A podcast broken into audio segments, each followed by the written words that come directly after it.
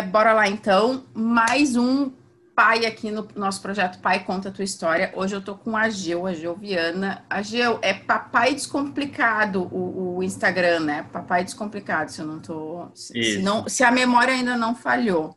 Então tá, Papai Descomplicado. Eu vou pedir pro Ageu se apresentar, então, falar um bocadito da história dele. Começa aí, Ageu, contando quem é você, de onde você fala, pai de quem você é, e a gente vai bater esse papo, então.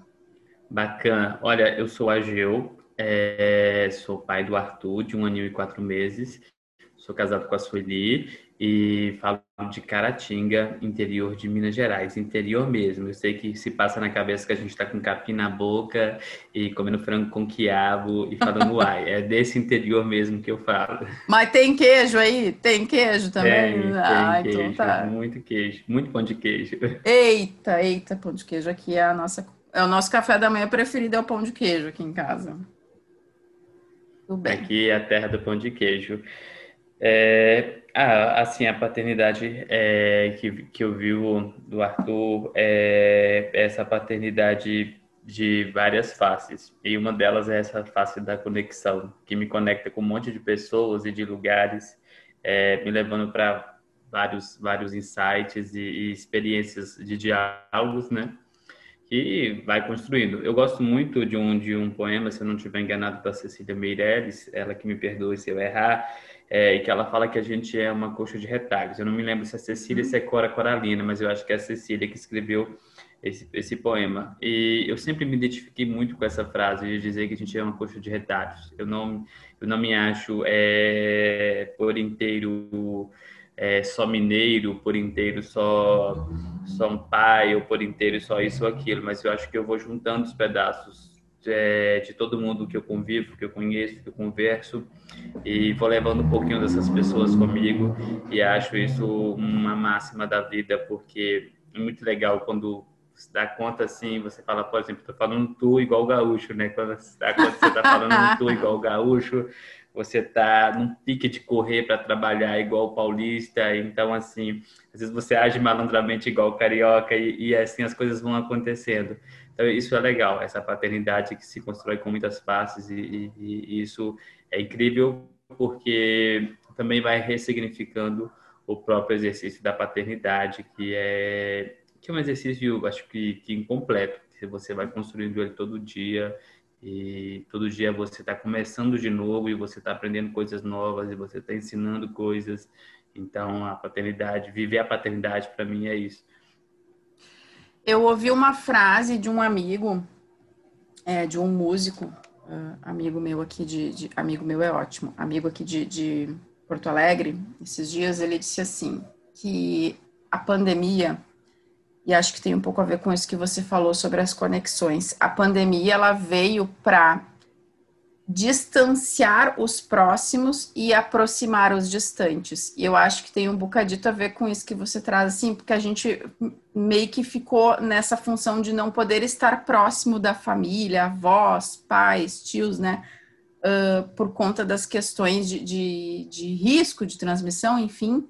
Mas a internet acabou nos aproximando de pessoas de outros estados, outras cidades, e aí é, é, essa rede materna, paterna, enfim, da, da parentalidade, acho que também contribui muito para isso, né?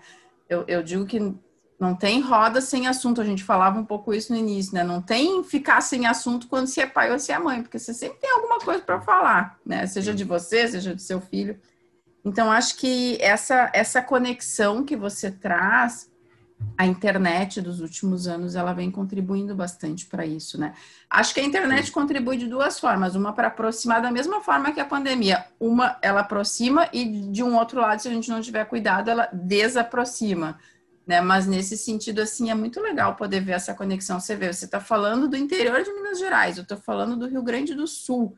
Então a gente está aí a alguns quilômetros de distância e, e tá aí, batendo um papo, conseguindo trocar uma ideia que eu acho muito é, isso, é, isso é muito incrível, porque, é, assim, alguém que disse que diálogos são pontes, né? São pontes que constroem relacionamentos. Bom, é, isso, isso é uma vertente muito forte na minha vida. Eu, eu assim, sou muito conversado, então, num ambiente estranho, não há estranhos para mim. É, eu sempre entro no Uber falando que eu vou entrar mudo e sair calado, e eu desço dando conselhos para o motorista do Uber e falando que ele pode me ligar se acontecer alguma coisa, enfim. Então, assim, eu, eu me conecto muito rápido com as pessoas e, e, e acho isso legal, uma característica legal. Claro que às vezes você quebra a cara e tudo, mas é, esse diálogo, ele, ele te permite muito. Eu sou um apaixonado por biografias, porque quando você conversa com alguém, você é, extrai algo dessa pessoa que vai ensinar algo para você na sua vida. Então, às vezes, quando você. Porque, assim, às vezes você está conversando ali com alguém, você está falando da sua paternidade, está exacerbando aquilo, e eu faço isso, eu faço aquilo, meu filho né, tem uma agenda incrível, isso e aquilo, aquilo. De repente, você encontra um pai que o filho dele não faz curso nenhum, ele trabalha em casa, ele fica o dia inteiro com o filho, e aí você para e fala, peraí, isso é um modelo de paternidade, e se eu fizer assim, igual esse cara faz em algum momento, eu vou vivenciar isso, vou experienciar aquilo. Então, quando você vai dialogando com as pessoas e você vai conversando, é, o fardo fica mais leve, porque você começa a perceber que existe é, toda uma imperfeição nesse exercício da paternidade e da maternidade e que essa imperfeição é necessária, é, porque não existe um curso pronto e não existe manual e essa paternidade ela é individual, a maternidade, a paternidade ela é algo individual. Mas quando você encontra essa imperfeição coletiva, isso torna seu fardo mais leve, porque você se encontra no meio desse pessoal e você diz: Poxa, eu, eu sei lá, estou muito bom nisso, eu consigo fazer meu filho alimentar nota 10, mas eu dou uns berros dentro de casa durante o dia e aquele cara ali ele não dá. Então deixa eu aprender com ele como diminuir os berros e talvez ele pode aprender comigo na questão da alimentação. Então assim essa simbiose, né? É, troca, é, né? Essa troca, ela é muito incrível e, e quanto mais a gente consegue promover a, e provocar as pessoas a, a, praticarem isso, eu acho que mais leve fica o mundo, porque a gente vai se achando, a gente vai se encaixando, e a gente começa a entender que é um quebra-cabeça e que as peças se encaixam e não que disputam o mesmo lugar. Então, é, é, eu gosto disso. É. Eu gosto bastante dessa coisa de falar, de conversar sobre paternidade e maternidade, sobre tudo, porque nessa hora eu me vejo assim, qual peça eu sou dentro desse quebra-cabeça eu penso que tem uma coisa que é essencial quando eu, eu sou uma apaixonada por biografias também, assim como você, por histórias humanas, histórias reais, para além das histórias de, de super-heróis e de super. Para as histórias daquelas pessoas, eu, eu a minha primeira faculdade foi história. E aí eu gostava muito de ler sobre a história dos vencidos, né? Porque na história dos vencidos é, é mais é não tem tantos heróis quanto tem na história dos vencedores e a gente consegue ter um bocadinho mais de noção da realidade do que, do que aconteceu naquele, naquela época no, né, com aquele povo.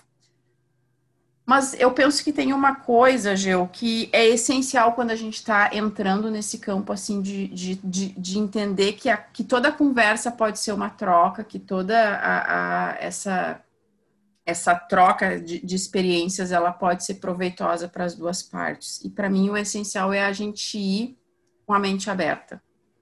Porque se eu vou para bater um papo com você um, e digo assim, e, e, aí você começa a me contar sobre uma experiência sua com o Arthur, ou sobre alguma coisa que você está vivenciando na sua paternidade, e que talvez eu já tenha vivenciado e comigo não funcionou aquilo que você fez, e o meu cérebro começa a julgar, eu estou perdendo de aprender.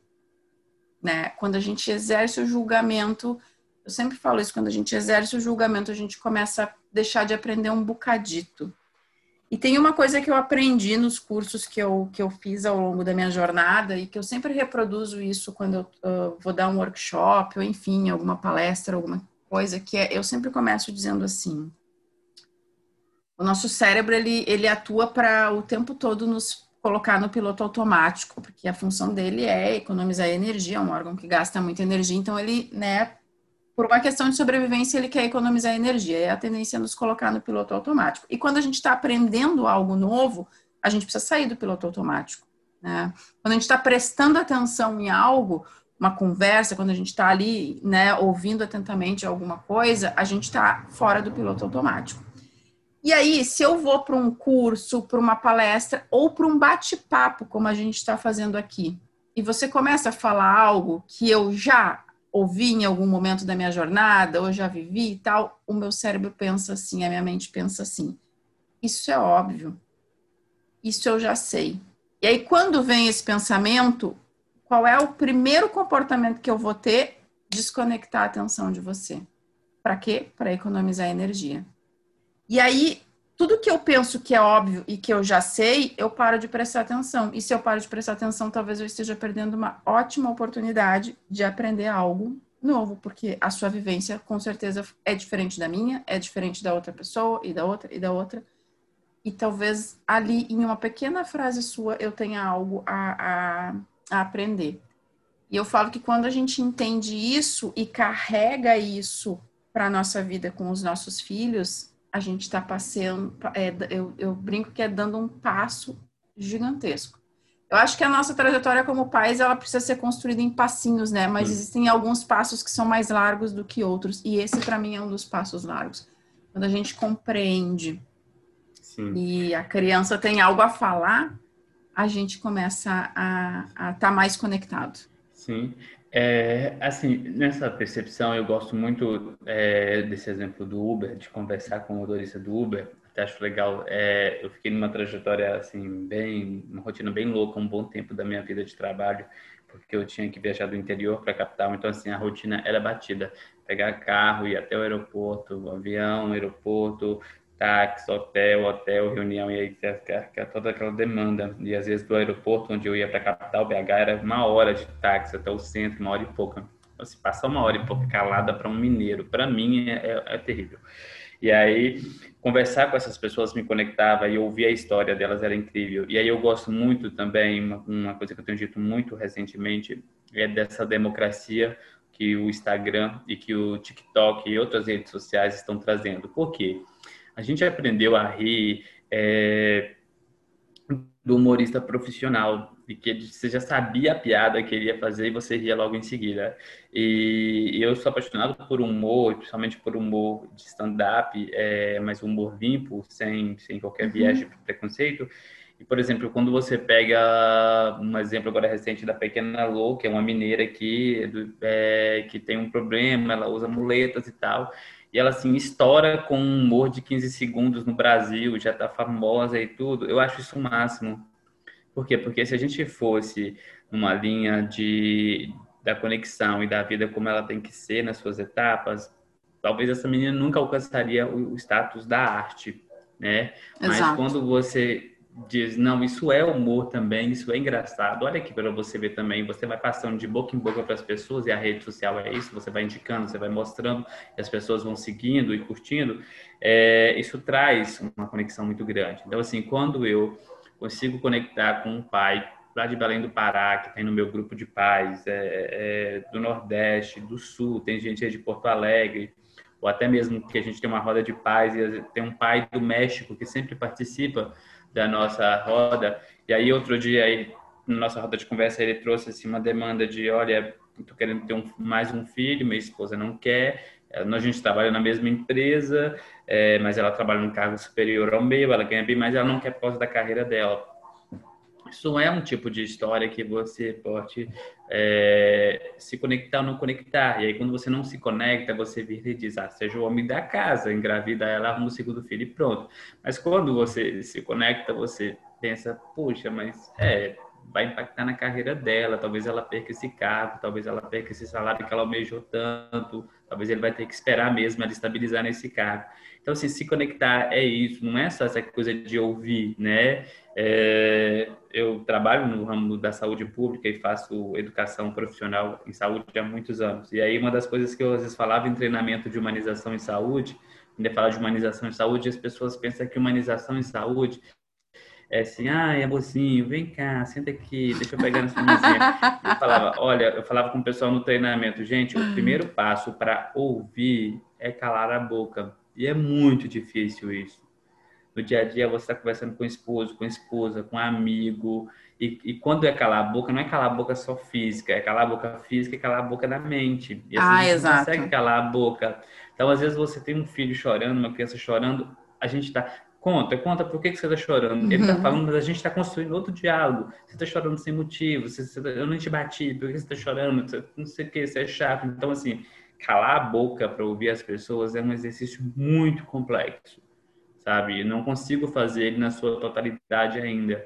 Mas quando você faz, é uma experiência muito incrível, certo? Porque assim você fala. Então, assim, a gente está numa era de multitarefas. Então, a gente está com fone de ouvido, assistindo, ouvindo um podcast, fazendo uma atividade, conversando com um colega do lado no trabalho e ainda de vez em quando correndo o olho no WhatsApp. E a gente não está fazendo nada disso com qualidade. Exato. E aí, quando você cala a boca e fala com a pessoa, repete, por favor, para me te ouvir, ou quando você escuta a pessoa de verdade e você fala, nossa, faz muito sentido o que ela está falando.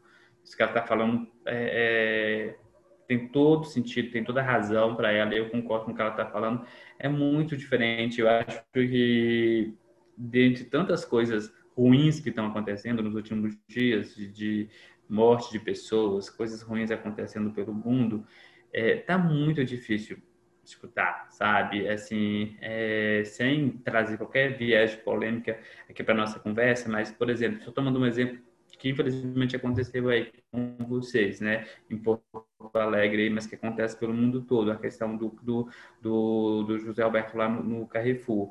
Uhum. É, a gente estava conversando isso hoje no trabalho, na hora do café, e aí a gente não estava conversando só sobre os agressores, veio na nossa conversa a pessoa que filmava, certo? Então, assim, quando eu vejo uma dor de alguém, dor da criança chorando, por exemplo, eu não filmo o meu filho chorando para colocar no Instagram, assim, eu fiz isso raríssimas vezes e tento não fazer, não filmo situações vexatórias. Por quê? Porque quando eu filmo alguém numa situação vexatória ou de dor, eu não calei a boca para ouvir a dor daquela pessoa, Exato. certo? Ela tá sofrendo e eu tô, tem que filmar, tem que expor, não sei o quê. Eu vou ser o herói porque eu vou expor isso, eu vou hum, sabe, isso não é, isso não é, não há nenhum ato de heroísmo nisso. A gente precisa de aprender assim, calar a boca não só fisicamente, mas calar a boca para ouvir a dor dos filhos, das pessoas, de outro pai, de outra mãe, e compreender isso e se conectar Exato. de verdade a essas pessoas. Exato. Eu, eu tava, antes da gente gravar esse podcast, eu tava ouvindo uma live do, do, do Benon e o Bora Pai, Conheço, é do meu grupo, duas figuras. Gravei os. Eu, eu acho o máximo que eu gravo os perfis no, no Instagram, né? Nem sempre eu, eu, gravo os nomes. E eles falavam um pouco sobre essa questão do julgamento que você traz, né? Do, do, da nossa dificuldade de silenciar, né? Então, às vezes, eu vejo um pai ou uma mãe com o filho no McDonald's, na praça de alimentação de um shopping, e instantaneamente eu já nossa, que tipo de educação esse pai está dando para essa criança? E eu sequer sei qual é a realidade disso, né? E eu falo, isso é uma, uma coisa que me toca muito, porque eu brinco que quando a gente vira pai e vira mãe é, é cuspir para cima, né? A gente recebe de volta. É uma eterna apagação de língua. É total, assim, porque uh, isso que você traz, a Gil, da gente silenciar a mente, é o primeiro processo para um uma conexão empática com alguém, né? Quando eu silencio a minha mente, e a empatia para mim não tem a ver com sentir o que o outro está sentindo, é sentir com o outro. Percebe que se você me conta que, ou enfim, qualquer pessoa me conta, ah, Gabriela, eu vivi uma coisa muito triste, eu perdi meu filho, você me conta aquilo, eu jamais vou dimensionar a dor de uma perda como essa. Jamais sem ter vivido ela. Mas eu vou sentir ela com você, ao seu lado, estando ao seu lado, ouvindo você. Isso é empatia para mim. É você estar ali, ouvindo aquilo, né, aquela dor da pessoa e, e estando presente com ela, sem julgar.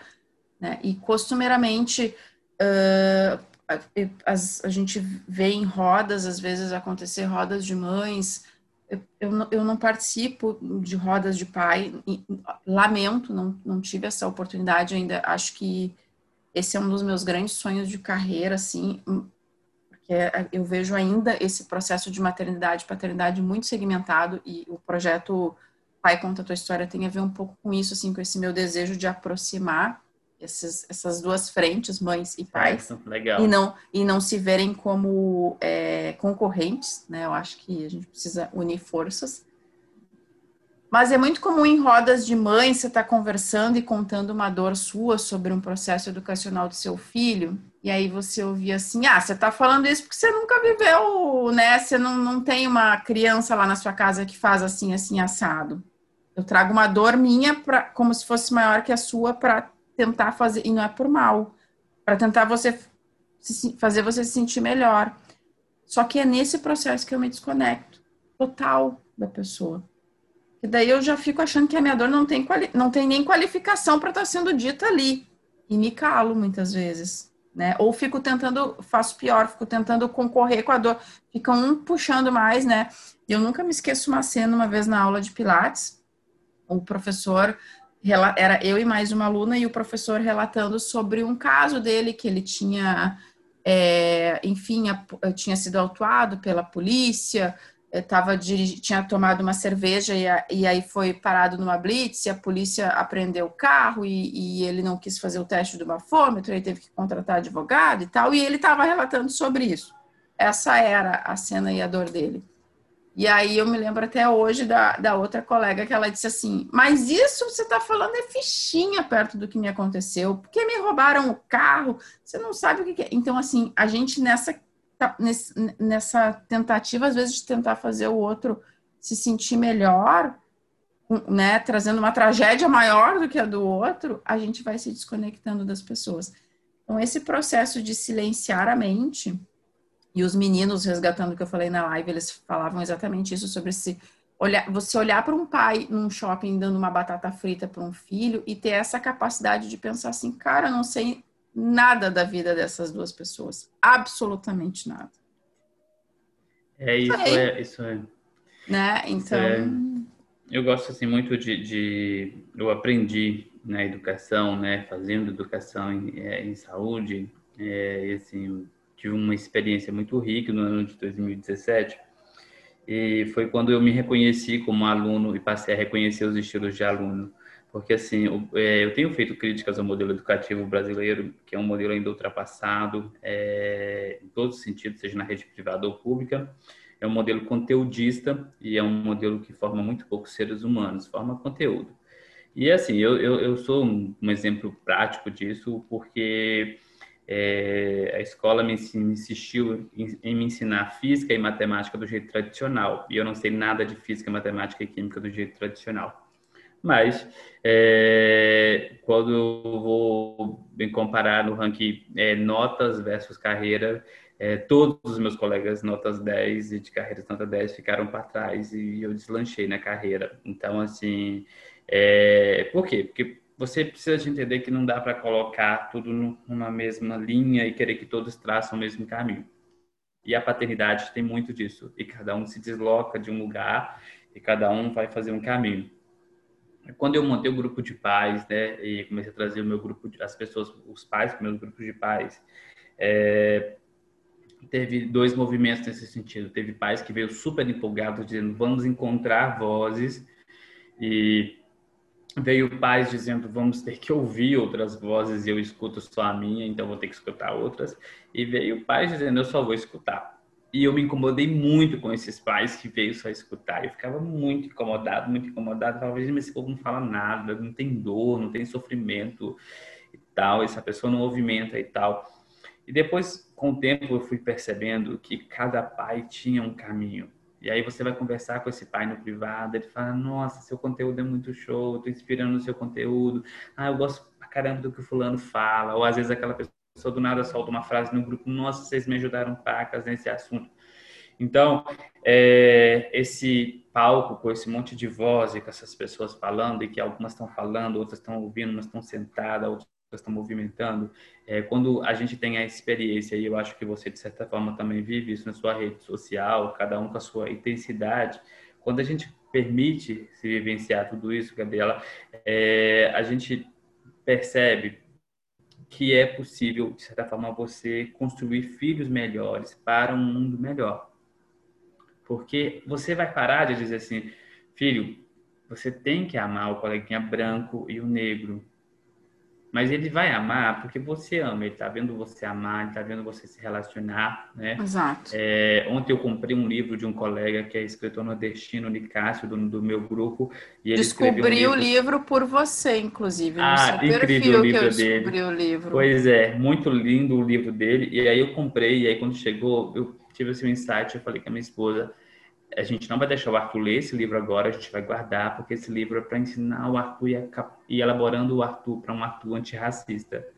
Porque é, quando a gente vai fazendo isso, a gente percebe o quão grande é a responsabilidade da paternidade, porque a gente está construindo seres humanos, então a gente fica nessa utopia de dizer que o problema está em Brasília, e na verdade o problema está dentro de casa, porque é a gente que constrói os futuros cidadãos que vão é, ser políticos em Brasília.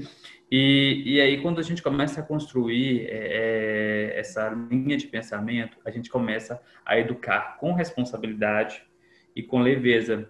Com responsabilidade, porque você sabe que é pelo exemplo. Então, ah. não adianta. Se tu, é, quando você percebe seu filho deita na mesma posição que você, põe a mão igual você, ele fala igualzinho você, ele é teimoso igual você. Então, é pelo exemplo. E se tem coisa coisa ruim, você vai ter que ir eliminando isso. A, a, leveza é porque você sabe também que você não precisa ser um expert em todos os assuntos e dominar tudo. Eu tenho falado muito isso, porque eu ainda tenho encontrado pais. Eu, é, eu vi uma frase ontem que me representou muito, de alguém falando que vender essa ideia, que dá para a gente ser fitness, estudar, trabalhar e não sei o que, não sei o que, não sei o que. Então, assim, vender uma ideia de que há uma paternidade perfeita na atualidade. Quando eu falo da um paternidade, super pai, né? no meio da paternidade. É, vender uma ideia de super pai. Olha, pai, dá para você trabalhar, estudar tudinho de disciplina positiva, tudinho de comunicação não violenta, tudinho de parentalidade, tudo disso e tal. Mas esqueceram de falar para esse pai que a coisa mais forte que está dentro dele é a criança interior dele e os traumas que ele traz da infância. Se Exato. ele estudar tudo isso e não curar essas feridas, por mais que ele vai saber a teoria, ele não vai saber a prática. Aí a gente volta de novo para a questão da escola. Por quê? Porque a gente acha que é ensinar todo mundo igual. Leia esses 10 livros, você vai ser um super pai. Faça esse curso, você vai ser um super pai. E não é isso. Alguns pais vão se tornar super pais ou pais maravilhosos e completos na experiência diárias outros vão aprender a ser pai na experiência do outro, outros vão aprender a ser pai curando a si mesmo, curando sua criança interior, suas feridas, fazendo as pazes com o seu passado para viver presente e futuro. Então, assim, é, entender isso e compreender isso, eu acho um caminho muito bom para a paternidade. Eu tenho tentado construir esse diálogo com, com os pais do meu grupo. É, a gente hoje é uma rede quase 100 pais, é 80 e poucos, e, e eu falo muito isso com eles. Até mesmo outro dia estava puxando a orelha deles por causa do Instagram. Falei, não vivam para o Instagram, vivam e postem no Instagram. Tá? E aí alguns pais trouxeram exemplos. Ah, eu sempre publico para esse público e aí eu publiquei algo para o outro público e não deu engajamento. Eu falei, pois é, porque é uma estratégia errada e aí você não pode se frustrar e você tem que entender que aquele Instagram ali é um recorte da sua vida. Por quê? Quando eu publico no Instagram algo e não dá o ibope que eu queria, Gabriela, é a mesma sensação de quando eu era criança, subi em cima da mesa, tentei fazer um show, ser um Power Angels, fazer um show ali que eu era uma super estrela da música, e a minha família ficou todo mundo lavando vasilha, comendo, cuidando da vida, e ninguém deu ideia para mim, ninguém percebeu o meu show. Certo? E aí Exatamente. eu vou ficar triste, eu vou ficar magoado. Então, é, eu entender que eu posso usar a rede social para conectar, para conversar, para dialogar, para ensinar, para aprender, é um fardo muito mais leve do que eu achar que a rede social é o caminho para curar todas as dores Exatamente. que eu tenho na vida toda, né? Perfeito. É, eu, eu acredito muito nisso, assim. Você sabe, Agel, que eu recebo muitas mães que vêm em busca dessa, dessa coisa assim de como como é que eu faço para melhorar um, comportamento desafiador do meu filho, né? Esse é, é sempre primeira sessão quando eu quando a gente começa assim o, o, trabalho eu sempre pergunto me fala o que que tá pegando o que que tá né o que que tá o que que te traz aqui para conversar comigo? Porque que as pessoas elas não vêm à toa. Elas têm uma dor que tá que tá latente que tá doendo e aí, geralmente, é essa questão, algum comportamento da criança que está né, incomodando ali, que está desagradando, que elas querem melhorar. E quando você começa é, a trabalhar com essa questão da disciplina positiva, da comunicação não violenta e da educação em si, né, tem uma coisa que ficou muito clara nessa minha, eu falo curta, mas intensa carreira nessa área, porque boa parte da minha carreira de trabalho ela esteve ligada a, a gerenciamento de pessoas, adultos, e hoje eu lido com adultos, mas para ajudar adultos a gerenciarem crianças de um jeito melhor, né, digamos assim. De um jeito mais leve, mais respeitoso. E aí teve uma coisa que eu aprendi nessa curta carreira que quando a gente está só na teoria, que é isso que você trazia na sua fala, quando a gente sabe toda a teoria, então eu posso te trazer as 52 estratégias da disciplina positiva para você aplicar com o seu filho. Certamente vai ter uma ali que você vai encontrar para aquela dor que você está sentindo eu posso te trazer lá os princípios da comunicação não violenta. Primeiro você tem que é, olhar para o sentimento da pessoa, depois você tem que olhar para qual é a necessidade que está por trás daquele sentido, depois você tem que ter é, clareza no processo, aí você faz o pedido, então você vai no passo a passo. Só que se só tiver na sua mente e não tiver no seu coração, vai ficar um processo engessado e não vai funcionar. E é isso que acontece não funciona. E aí a mãe volta para mim e diz assim, Gabriela, funciona não. Meu marido está dizendo lá em casa, porque essa é uma das grandes dores das mães, e é por isso que vocês pais estão aqui comigo, para mostrar que a gente pode seguir um caminho diferente, ao invés de só apontar culpados, é, trazer junto para a estratégia. É, meu marido lá em casa está dizendo que estou pagando aí para você me dizer um monte de coisa que não está funcionando, não. Está funcionando. E aí eu digo, beleza, me conta, como é que tá? né? E aí eu peço para ela me relatar como é que está sendo feito, o que está acontecendo, como é que ela reage, como é que a criança reage, como é que o pai reage, como é que a avó reage, enfim. E aí a gente começa a perceber, eu começo a perceber que ali está ensaiadinho. Passo um, validar o sentimento da criança. Estou vendo que você está chateado. Parece um robô. Passo dois, acalmar a criança. Vou deixar você respirar um pouco respira aqui comigo. A pessoa tá tensa, tá nervosa, tá seguindo um roteiro e tem um propósito. O, o, o mãe conta a tua história, o pai conta a tua história, não tem um roteiro. E quando a gente vai para um roteiro, às vezes a gente ingessa. E aí eu me dei conta disso. Então, o primeiro trabalho que eu faço é me conta um bocadito da sua história. Me conta um bocadito da sua infância. O que, que você lembra da sua infância? Quando você pensa no seu pai, qual é a frase que mais vem à sua mente? Quando você lembra da sua. Gabriela tá querendo saber por que da minha história, da minha infância, estou com um problema com meu filho. Porque tem tudo a ver com isso. A gente precisa atuar em conjunto, o pensar com o sentir. Se você for falar com uma criança no piloto automático, vai dar ruim, eu brinco. Vai dar ruim. Sim. Quando eu, eu tive uma. Eu contei uma história dessa no meu, no meu Insta é, eu faço terapia há um tempo bom, tô entre momentos de, de espaçados, de não fazer terapia, voltar e tudo. Agora estou concluindo um segundo processo, um terceiro processo. É, já assim está sendo bem bacana aqui, está fazendo terapia de esquemas. E, e eu vivenciei algo que eu contei no meu IG que foi muito marcante. Eu diria que foi assim, até uma chavinha que virou para mim dessa questão da paternidade.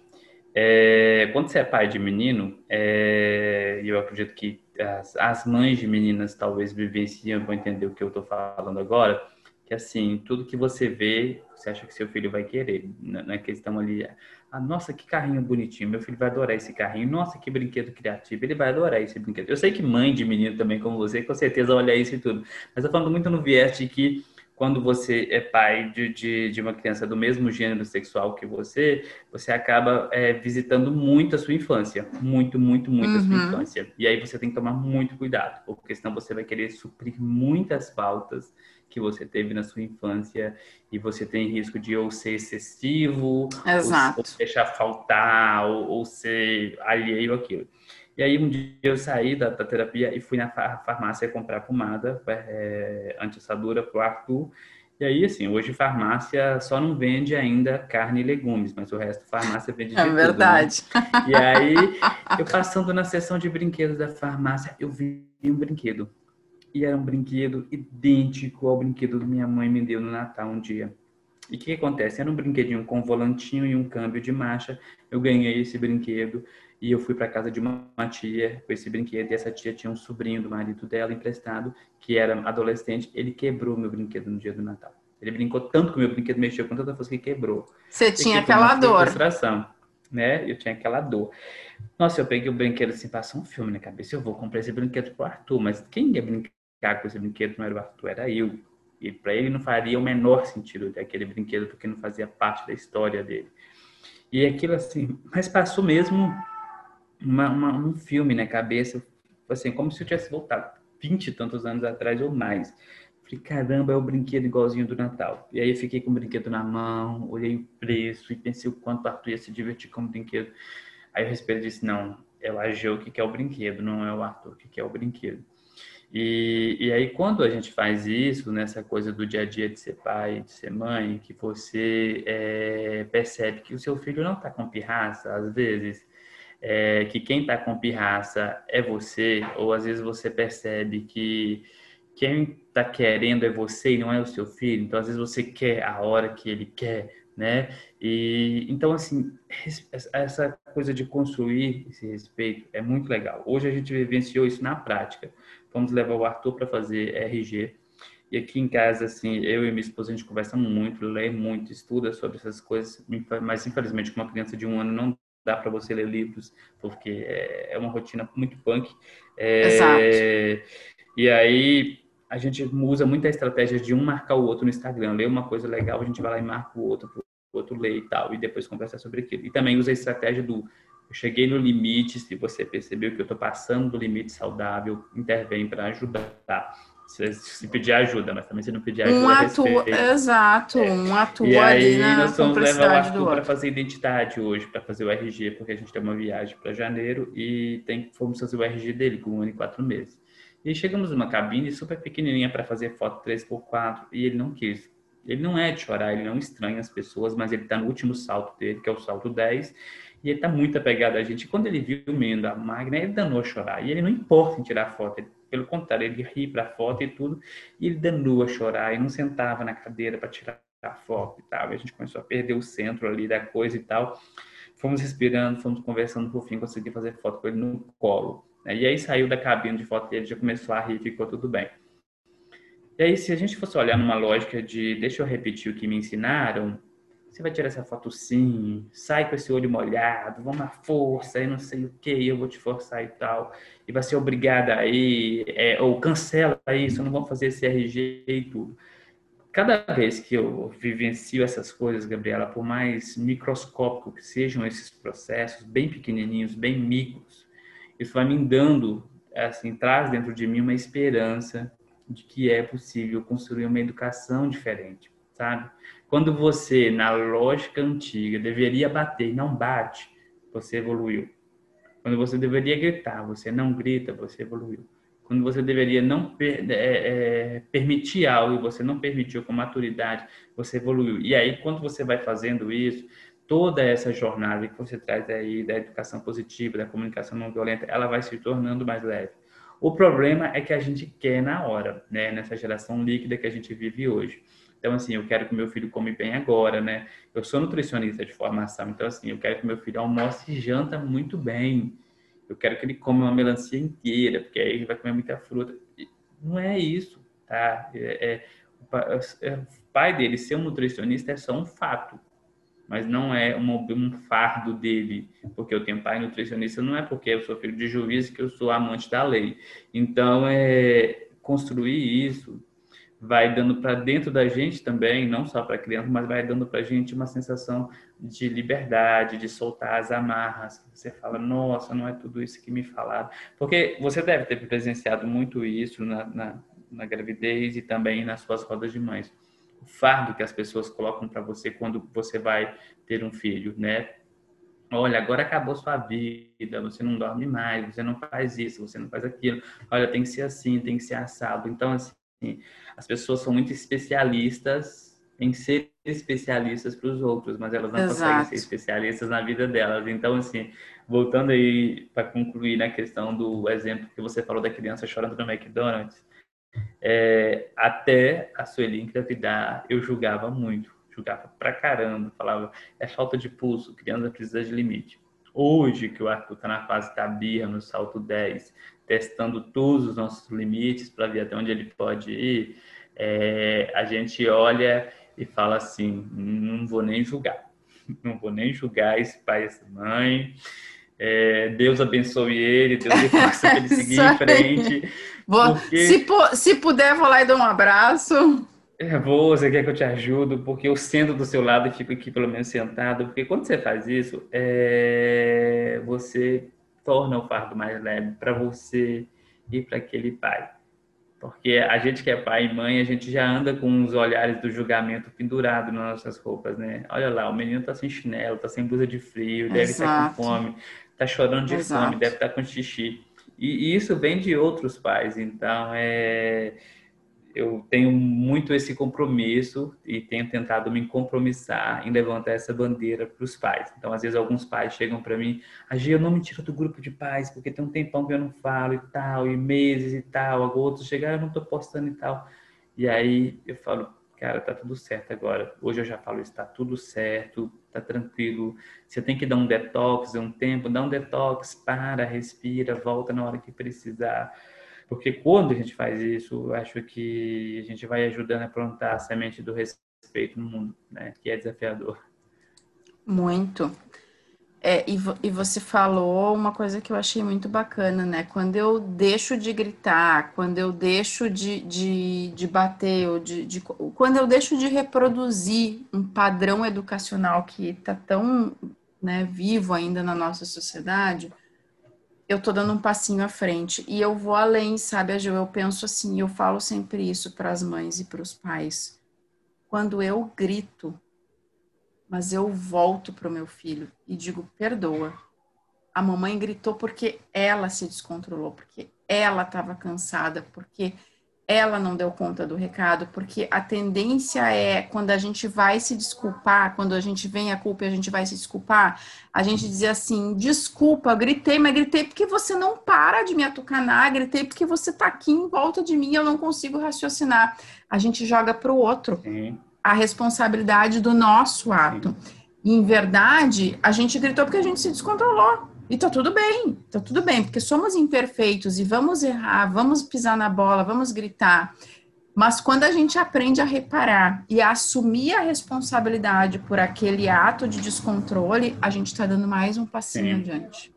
É Sim. É mais um passinho que eu vou né? Então, para mim é faz incrível muito isso, isso, assim, o, o meu filho ele tem duas naninhas, a minha irmã é psicóloga numa, na APAC, que é uma instituição que tem aqui em Minas, eu não sei se ela é nacional, que é para presos, mas presos que estão em processo de reabilitação social, presos que estão no nível avançado de, de relação social. E aí um dos, dos internos lá desse projeto, ele faz naninhas com uma linha especial e tal, e aí ela deu uma naninha de presente para o meu filho, que é um astronauta.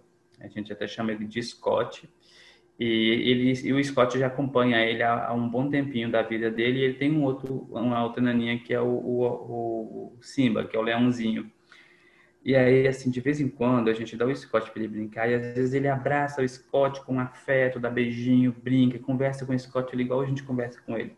Mas também eu já vi ele pegar o Scott e jogar o Scott no chão com força jogar o Scott pro alto, pegar o Scott pelo braço e dar uma sacudida. E eu falo, epa, ele está reproduzindo as sacudidas que a gente deu, ele está reproduzindo a forma que a gente está fazendo com ele. É, então, assim, eu já vi ele gritar, ele ainda não fala palavrinhas inteiras, mas já vi ele gritar com o Scott, gritar com, com o leãozinho dele, socar ele para sentar. E aí eu falo, vamos tomar cuidado. Então, assim, essas coisas que a gente vai vendo, Gabriela, vai tornando a gente, falo de novo, processos micros, é que vai, esses processos micros vão construindo processos macros dentro da gente. O sutil, é, né? É o é, sutil. É, você falava lá atrás, né, de mudar a mentalidade. É, eu sou nutricionista de formação, já trabalhei fazendo ambulatório, e eu tinha uma professora muito arretada que ela falava assim, gente, quando vocês atenderem um paciente muito obeso, que está muito acima do peso, não foquem só na comida. Não é só comida que traz ele ali tem todo um processo por trás.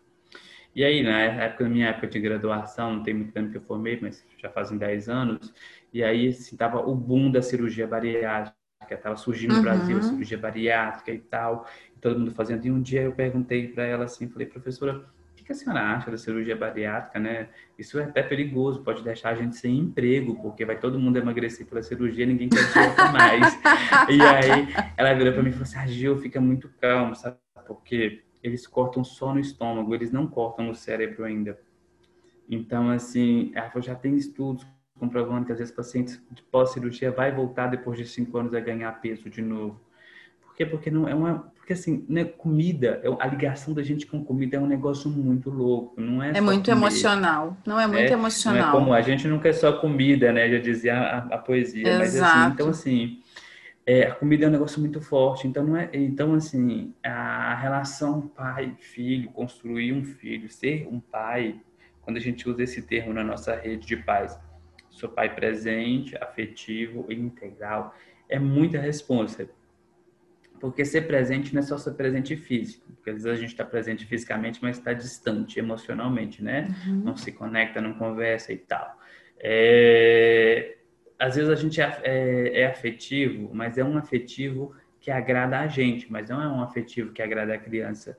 Né? Então, assim, eu sou extremamente rígido. Assim, quando eu escuto umas histórias de alguns pais, eu até arrepio. Ah, meu filho não mexe no armário, meu filho não faz isso, meu filho não faz aquilo, meu filho na casa dos outros ele nem pede para ir no banheiro. A gente fala, nossa, construiu um robô e não está sabendo. E, e aí, o ser afetivo é ouvir a necessidade da criança, saber o que a criança precisa, se colocar no lugar dela, compreender ali e ser integral.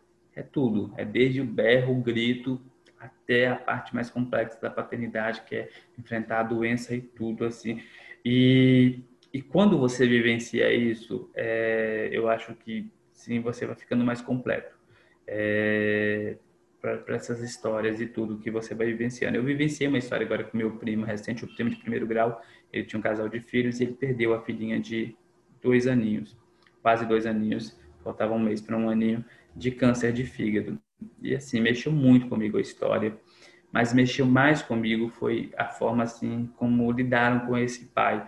Por quê? Porque eu me lembro no velório que todo mundo preocupado com a mãe e ele estava em pé ali perto caixão chorando e eu falei assim, você quer que traz uma cadeira para você? Ele, não, não precisa. Aí uma senhora disse, você quer a cadeira? Eu falei, quero, traz a cadeira para ele. Eu trouxe a cadeira, sentei ele. Falei, cara, você pode ficar sentado aqui a noite inteira. Você pode falar o que você quiser para ela, ela é sua filha, você vai ser pai dela pro resto da vida e se permita isso e carregue essa emoção e, e chore tudo que você precisa chorar. Porque assim, os amigos os homens estavam todos ali, mas ninguém tinha coragem de falar com ele que era permitido chorar, sabe? E assim, e aí se, se eu deixo o pai ser pai só enquanto o filho dele está vivo e eu não deixo ele viver essa dor da morte, da despedida, da separação, essa paternidade não é integral. É, se eu sou, se, se o pai ele tem uma parceira, que essa parceira deixa esse pai é, dar banho no menino, dar comida nele, coloca ele para dormir, mas não deixa esse pai ir na reunião da escola, não deixa esse pai ir na pediatra sozinho, não deixa esse pai levar para vacinar, não deixa esse pai resolver isso ou aquilo. Às vezes não deixa esse pai ir no parquinho sozinho, na rua sozinho com a criança, porque vai deixar cair, não sabe pegar, não sei o quê isso não é paternidade integral para mim. A paternidade integral, ela é toda, ela é completa. Ela é desde a foto bonita do Instagram até os perrengues da paternidade. Então, assim, eu fico com muita raiva quando eu saio sozinho com o Arthur, que outras mulheres olham para mim e acham que eu sou incapaz. Aí elas abrem a porta para me passar, elas perguntam se eu quero ajuda, elas, se o bico cair no chão, elas vão lá lavar a chupeta, o bico, elas perguntam se eu quero que pegue ele, elas perguntam se ele está bem, mas quando eu tô com a mãe, ninguém pergunta isso. Isso quando elas não perguntam bravo. o que, que aconteceu com a mãe, onde que é, tá a mãe, exatamente. não é? E aí você tem que assim, a, a, resposta, a única resposta aceitável é a mãe tá doente. Aí é a única resposta que comporta é se você falar assim, não, a mãe tá em casa descansando, que folgada, né? Deixa esse é. pobre pai sair com esse filho. É, a gente não é só doador de espermatozoide, então assim, é ou que é folgada, é é ou que folgada ou que corajosa, né? Porque entregou é, seu, sua riqueza aí, assim, maior na mão do pai. É, a gente tenta romper muito com esses paradigmas. Assim, no nosso grupo de pais a gente conversa muito sobre isso. Porque, assim, também são mães que foram ensinadas a ser assim a vida inteira, né? Então elas não conseguem validar esse pai participativo, esse pai integral. E, e aí a gente tem que romper com esses dois mundos, romper com nós mesmos para exercermos essa paternidade e conseguir não nos igualar, porque o caminho é muito longe, uhum. a distância do pai e da mãe é muito longe, não de inferioridade, mas é o quanto as mulheres tiveram que sobreviver sozinhas sem os pais e exercer essa maternidade. Então, assim, São jornadas diferentes, fazer, né? Exato, com pontos de saída muito diferentes. Mas eu acho que o mínimo que esses pais podem fazer é colocar o pé na estrada e começar a caminhar, entendeu? E aí essa, essa tem sido a minha bandeira, de colocar o pé na estrada e começar a caminhar e levar outros pais para caminhar junto comigo. Então, assim, vamos caminhar junto, vamos. É, um amigo disse, ah, eu acho que não vou ser pai, eu vejo você reclamando muito. Eu falei, é isso mesmo, paternidade é um Deus me livre, quem me dera. Então, assim, você está o tempo todo reclamando da dificuldade, mas ao mesmo tempo você tem assim as, hum. as coisas mais bobas. Olha que meu filho está imitando o cachorro. Olha que esse vídeo dele imitando o cachorro, que bonitinho. Olha que ele tal. Então assim, a paternidade é isso. É, eu acho e, e aí eu fico muito feliz quando eu me encontro nesses lugares, nesses posicionamentos. Ageu, a gente está se encaminhando para o fim, infelizmente, porque né, dava para ficar aqui batendo papo, sei lá, é, até amanhã, não é? Ai, e jun, juntou eu aqui, então é, nós temos que fazer uma roda aí para bater um papo. Mas eu queria te fazer uma última pergunta, se você me permitir. Eu queria te perguntar em que momento da sua jornada surgiu esse desejo intenso, eu, eu considero um desejo intenso, de ter essa paternidade integral? Em que momento houve esse despertar? Isso acompanhou você desde sempre? Sempre fez sentido para você? Foi antes do Arthur nascer? Foi durante a gestação? Foi depois? Houve um momento assim do despertar, digamos assim, do caraca, ser pai para mim é isso, é estar é tá junto, é estar tá conectado, é viver tudo isso junto. Olha, vou dar um spoiler aqui. É, nunca confundam Eu Adoro Crianças com Ser Pai. Tá? É muito diferente. Muito diferente. Mas, assim, desde muito cedo eu, eu me dei bem é com verdade. crianças, né? E tal. Eu tinha muitos amigos, brinquei muito na rua e tudo.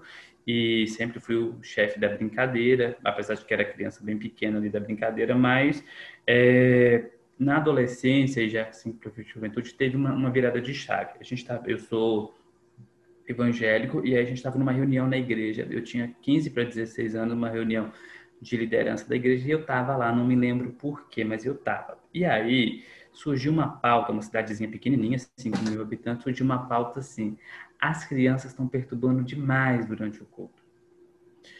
E aí alguém falou assim: ah, no lugar tal, eles tiram as crianças da igreja, num dado momento para ir brincarem e tal, tal, tal. E aí ninguém se candidatou a isso. E eu falei: eu vou eu brinco com as crianças. E aí o pessoal não levou a sério. O menino, né, é, 15 anos, quer cuidar das crianças da igreja, não levaram a sério. Mas eu mergulhei muito a sério naquilo. E o mergulho foi tão profundo que eu fiquei oito anos naquilo. Mexendo com aquilo, com aquelas crianças e fazendo educação, é, educação cristã, como se fosse um, é um catecismo, de certa uhum. forma e tal. E nesse período, eu falei assim: eu não vou só ensinar na repetição. Eu preciso entender o que é essas crianças, como é que elas pensam, o que, que elas fazem, o que é o comportamento. E aí eu comecei a comprar livros de educação infantil e livros que falavam do comportamento infantil, é, princípios de pedagogia, e aí eu fui lendo. Olha, criança tem o nível de atenção da criança já o tanto de minuto de atenção é compatível com a idade. Ela falava, ah, então essa criança aqui vai gostar mais disso. E aí fui perrengando naquilo ali, fazendo brinquedos, levando brinquedos e tal. E aí fui crescendo nesse movimento de criança a ponto de organizar gincanas na rua com as crianças, fazer festas infantil e tudo. E as pessoas sempre me chamavam para ajudar a organizar a festa infantil. Bom, e aí chegou no que eu fiz oito anos, nisso aí eu cansei Aí eu cansei de criança, eu dei uma surtada, não quero mais criança, negócio muito chato, cansei, agora vou viver minha vida. Estava já na faculdade, larguei as crianças para um lado, terminei a faculdade e fui viver a vida profissional. mas já estava namorando e tinha essa percepção de que eu queria ser pai. Eu sempre falava isso com minha esposa, que era minha namorada, falava, eu vou ser pai, eu quero ser pai, eu quero ter muito um filho. Bom, é... e aí a gente teve uma, uma, uma, situação especial no início do casamento. É, a gente teve uma perda bem no início, de uma muito espontânea, mas muito no início. Ninguém de nós dois sabíamos que tinha uma criança para vir só depois de exames que o médico confirmou isso. E aí, naquele momento, foi, aí foi uma virada de chave forte. Eu acho que trabalhar com as crianças na igreja foi um estágio.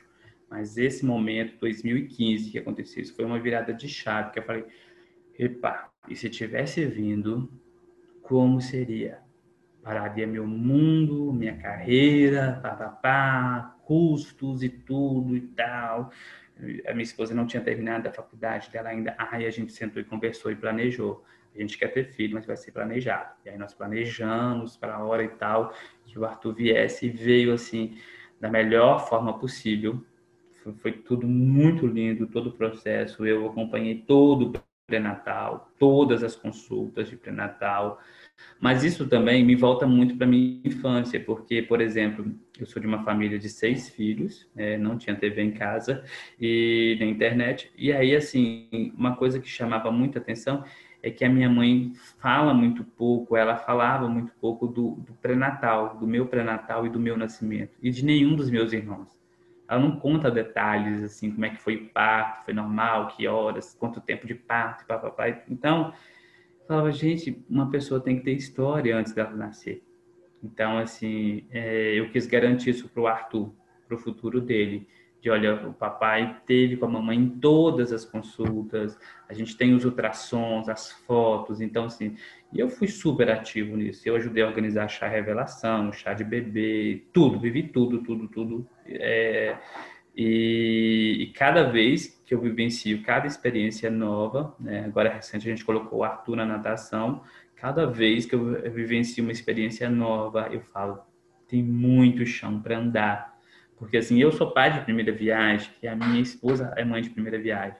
Mas como eu te falei, a jornada está muito longe ainda, sabe? Se a gente não tomar cuidado, é muito natural para a gente falar assim, segura as pontas aí que eu vou dar um jeitinho, preciso fazer isso aqui, ah, eu vou chegar mais tarde, é, é, ah, vai nisso sozinho porque não vai dar para mim. Então, assim, a jornada ainda é muito desigual. A gente precisa andar muito para chegar nesse nível de dizer assim, se um não vai, o outro pode ir, tá tudo certo.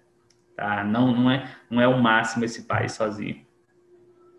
É, é eu, e são processos muito sutis, né, que, que vão permeando, é, eu, eu digo a parceria dos dois, né? Então, uma coisa que tem aparecido muito nesse, nesse projeto Pai Conta a Tua História é exatamente isso que você fala, assim, do, do quanto a gente carrega inconscientemente, às vezes, é, esse processo de, de diferenciação da mulher como mãe e do homem, né? Então, às vezes é sem querer.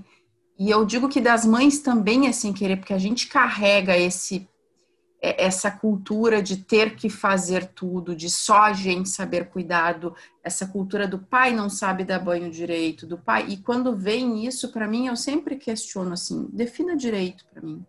Quando você Sim. fala o pai não sabe dar banho direito, o que, que significa direito? Ah, ele molha os ouvidos, deixa entrar água nos ouvidos da criança. Entendi. E isso incomoda você, porque pode dar otite, pode ficar doente. Entendi. E você falou isso com ele? Porque geralmente o comunicado é esse: você não sabe fazer direito.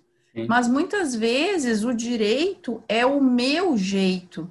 É, eu quero que a coisa seja feita do meu jeito. Eu quero que você bote Sim. o adesivo da fralda na marquinha que eu coloco. Eu quero que você bote para dormir viradinho de lado, como eu coloco. Eu quero que você bote para rotar no ombro direito, no ombro esquerdo, porque esse é o ombro certo.